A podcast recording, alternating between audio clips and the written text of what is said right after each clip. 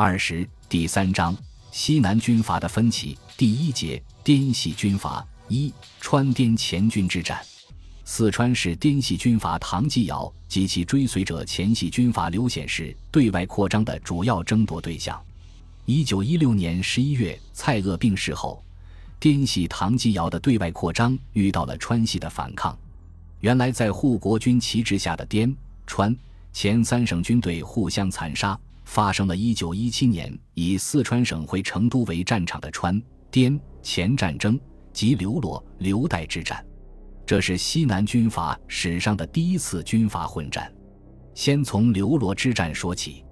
护国战争结束后，段祺瑞为了强干弱支、削弱一己力量，下令收束军队，责成各省军事当局将以前出省作战的军队撤回原防，并着手编遣各地民军以及自护国战事发生以来新扩充的军队。段祺瑞拟就一套裁兵计划，全国陆军规定为四十师。每师一万人，另编二十个独立旅，每旅五千人，合共五十万人。此外，各省可保留一些非正规性质的警备队，但全国警备队不得超过二百营，每营五百人，合共十万人。北京政府的裁兵计划，实际上只是要裁减南方军队，南方军队当然听命于北京政府。这个裁兵计划却直接导致了川滇军阀之间发生的一九一七年刘罗之战。蔡锷离川后，滇军将领罗佩金、黔军将领戴堪分别担任了四川督军和省长。一九一六年八月十三日，北京政府发表罗佩金暂署四川督军，戴堪暂署四川省长兼军务会办。戴堪在重庆就升长职。而在成都就督军职的罗佩金不愿手握兵权的省长和他同理军务，便与川军将领刘存厚相勾结，反对戴堪。戴堪派人到成都疏通有关方面后，才于一九一七年一月十四日率领前军雄七勋一混成旅到达成都。那时，川军已编为五个正规师，罗佩金所率进入川省的滇军编为两个师。戴堪所率进入川省的黔军编为一个混成旅。护国战争后，在川的滇黔军不仅无意撤出四川，而且还继续增兵。滇军在川已编为顾品珍、赵佑新两师，还以贾子寿为四川都署卫队团长，增设兵工厂卫厂营、造币厂卫厂队等，又在滇招募徒手士兵七千人来川。这样驶入川的滇军总数达三万人左右。此外，护国军银行迁往成都，以云南大资本家李林阳为总经理，大量发出赴滇银行钞票，吸收市场的银元、黄金，又握川南盐税，先后提取数百万元。大批滇人出任各级地方官吏，例如罗佩金对军属、省属的人士做了引人注目的更动，委韩凤楼为四川讲武学堂校长，以修成浩代尹昌林为民政厅长。以杨保民代邹宪章为财政厅长，以雷彪代姬祖佑为全省警务处长，委赵佑新兼永宁道尹。川军留存后部曾参加护国战争，起了一定的作用。可是护国战争后，川省大权落入滇黔外籍人士手中，因而留存后极为不满，埋下了川军与滇前军矛盾的浮现。北京政府要各省收束军队。甚至有将蜀军队遣七留三的安排，而川省财力有限，仅一九一六年四川各项军费开支达一千三百万元，比核定预算已超越一倍有余。川省财力很难继续供养这么多的驻川部队，于是罗佩金决定裁军。然而他的裁军计划是要把段祺瑞的强干弱支改为强滇弱川。这是适应唐继尧向四川扩张的需要而拟定的。一九一七年一月，罗佩金与由北京派来四川的检察使王之祥会商，决定留在四川的滇黔军一律改编为中央军，归中央陆军部直接统辖，军费由中央负担。随后，北京政府核准在川的滇军改编为一师一旅，在川的黔军改编为一混成旅一独立团。这样。不仅滇黔军队编为中央军，取得了驻川的合法地位，而且饷银亦优于川军，滇军每师饷银为一百二十万元，川军每师才八十万元。段祺瑞表面上支持罗佩金的裁军计划，实际上却采取了挑拨离间的手法。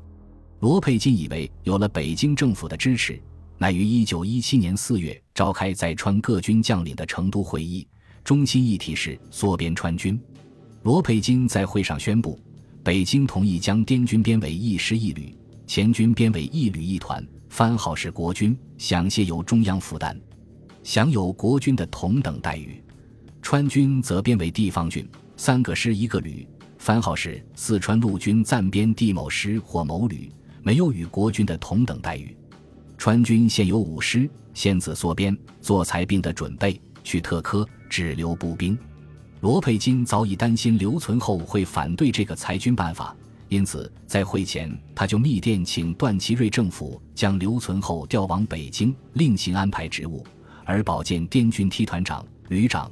刘云峰即刘存厚任川军第二师师长的职务，段祺瑞回电予以核准，但调职的命令却迟迟不发。段还以参录办事处的名义，把罗佩金的秘密计划密告刘存厚，煽动刘进行反抗。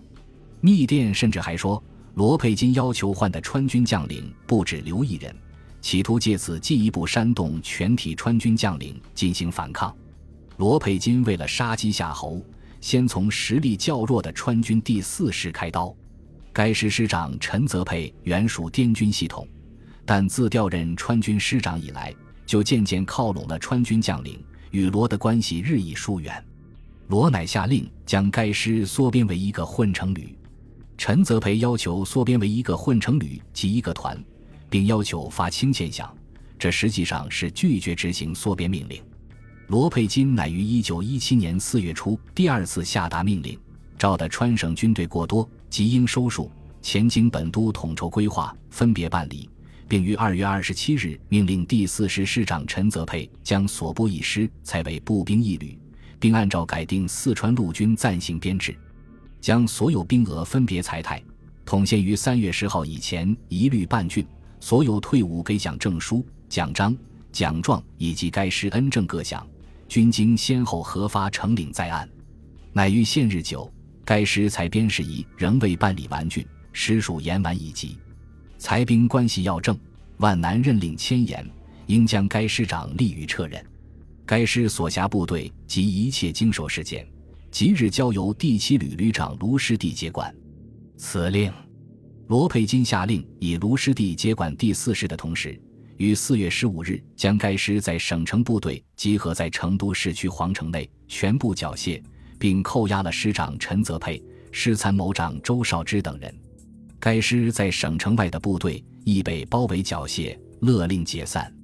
罗的做法引起了川军的不满，川军一、二、三、四、五师师长联名，以刘存厚领先发出通电，指责罗佩金强滇弱川，边遣不公。双方如箭在弦，一触即发。四月十八日，滇军一部由德阳押送川军第四师所缴步枪一千余支，子弹十余万发来省，至成都北门外。刘存厚下令开枪射击，将人血一并扣留。当场滇军死十余人，余军被禁闭。滇军另一部从灌县返回成都，经过成都通会门，刘存厚又下令开枪射击。这样就引起了在成都的川滇军开炮互击，而双方都指责对方手起信端。罗佩金指责刘存厚派兵围攻军属，但如雨下，全城震惊。既有通电说刘存厚部进攻军属，纵火烧及伤民数百家，全境蹂躏，川局糜烂。刘存厚则反唇相讥，指责罗培金迫使川军第四师缴械，更生擒千数百人。杀于新东门等处以示威，累累陈尸，万目共睹，穷凶极恶，万古无传。川军闻之，发指皆裂。而罗世友以为未足，更欲斩草除根，于本月十八夜分兵三路，一路由武备街袭击本军司令部，一向杨氏街，一绕通会门，夹击二师炮团；又有先期藏匿少城滇籍军官加内之便衣士兵。同时突起，八面围攻。这天，成都巷战发生，炮声隆隆，杀声四起，刘罗成都巷战正式爆发。这是护国战争之后西南军阀之间的第一次混战。这次战争的双方都为了争权夺利，不惜使人民群众遭到巨大的灾难。四月十九日，滇军顾品珍师王炳军旅派兵焚烧皇城周围民房，贡院街、三街、北街、皮房街、东西皇城边街、东西御河沿街、永靖街等处，声言亮城，防止川军利用民房伏击。皇城上，滇军还发射烧夷弹，机枪、步枪交织扫射，禁足警察前往救火。一时黑烟蔽天，红焰照地，人民奔窜，哭声载道，数百家房屋顿成灰烬。留存后部为伪罪滇军，一派士兵数百人伪装滇军，戴上红边军帽，伙同流氓地痞分头放火，抢劫财物。火势一直延烧到四月二十二日。滇军赵右新师第二十七团团长金汉鼎后来回忆说：“王炳军在都署被围时，不预先通知人民迁移，就放火焚烧皇城边的民房，人民生命财产受到严重的损害。其营长李正方任意捕人，将善良男女老少也带上城墙，用武力戮死，推倒城下，真是民怨沸腾，哭声震天。”有人还称，这可谓三百年来未有之惨剧也。滇军两旅分路猛扑留存后军的防线，企图占领北教场留的军部。川军拼命阻击，白刃肉搏，双方都有严重伤亡。滇军未能按预定计划占领北教场，只得退回原地。其实，川、滇两省议会亦互相指责。川省议会通电说，此次战役。经红会调查，人民惨被焚杀、击毙，受伤者约千余人，非灾其祸，实数百年来所罕见。且此次赵信之由，原因复杂。推原或使罗都实为利阶，川军固当裁汰，但能开城不攻，宁有阻力？滇省议会则通电声明，留存后叛攻川都，称兵犯上，污蔑中央，变毛法令。恣意捣乱，妨害国家，罪恶贯盈，令人发指。入川的前军则保持中立。战争爆发后的第三天，即四月二十日，经省议会、商会、英、法、日三国领事分途调停，双方停战一日。前军开驻川，滇军防区之间，以阻止双方开炮互击。当日，北京政府电令免去罗佩金四川督军职。免去留存后川军第二师师长职，改任罗佩金为超威将军，留存后为崇威将军，敕令停止战斗。来京供职，令戴堪暂代四川督军，刘云峰为川军第二师师长。四月二十一日，罗佩金将督军印信送交戴堪，表示愿意交械。二十二日，在成都申商和外国领事的调停下，双方签订了停战协定。但是当晚双方又发生了战斗，互相指责对方违背条约。二十三日，北京政府派王仁文、张锡来川查办，严令川滇两军停战。二十四日，黎元洪接到戴堪的密电，报告罗佩金愿意遵令卸职，但川军仍攻都署。黎元洪乃下令罢免留存后的崇威将军，听候查办。命令说：兹据待监督电称。留存后于中央停止争斗之令，置若罔闻，仍攻都署等语。崇威将军留存后的即免职，听候查办。所有在省川滇各军，则呈该监督严斥各该管官长即日开拔出城，分别驻扎，领遵前令，不得再滋事端。其实，滇军赵右新部金汉鼎团在简阳、资阳间被川军所阻，无法西进支援罗佩金。罗佩金乃于四月二十四日率领滇军由东门退出，次日留存后率川军由西门退出。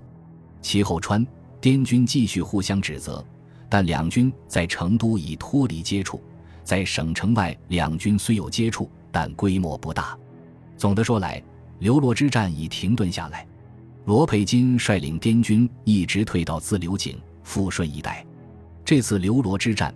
百姓伤亡在三千人以上，财产损失达四十七万余元，房屋烧毁七百八十户，被抢劫的达一千一百九十四户。北京政府财政部曾拨款十万元，总统捐款二万元，以为救灾之用。